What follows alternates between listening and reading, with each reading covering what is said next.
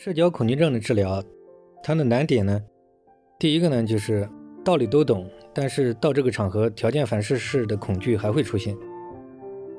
那么我们这个发现了，常年总结了一种反制法，实践证明效果非常迅速，就是专门矫治他的这种惯性、顽固的这种新颖性的一种不良习气。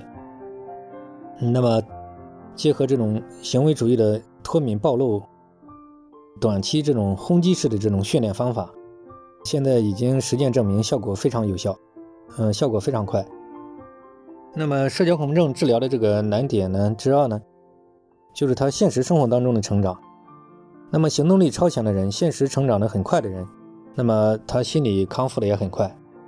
所以说，这个越是惰性大，越是这个逃避回避心理严重的人，康复的越慢；越是行动力超强的人，康复的越快。所以心理治疗的难点呢，就是他需要双方面一起努力。就是如果说一个人就是躺在地上，他逃避回避不愿起来，单靠心理咨询师，这个就是效果出来的比较慢。那么常见的社交恐惧症的一个难点呢，还有就是他的那个原因没找到，方法没找准，所以说他就老是进行不下去。所以说这个。社交恐惧症的这个去病化的完成也很重要。其实从本质上来讲，社交恐惧症这个词也是错的。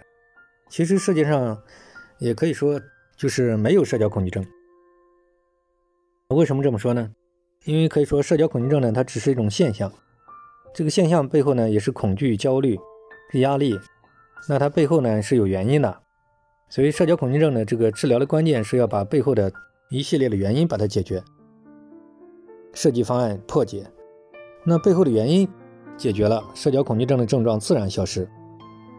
所以说，世界上没有强迫症，也没有社交恐惧症，也没有抑郁症，啊，所以说，嗯，要针对，也就是说，他外在的这种社交恐惧症啊、强迫症啊，它外在的表现其实它不是问题，它背后的原因才是真正的问题。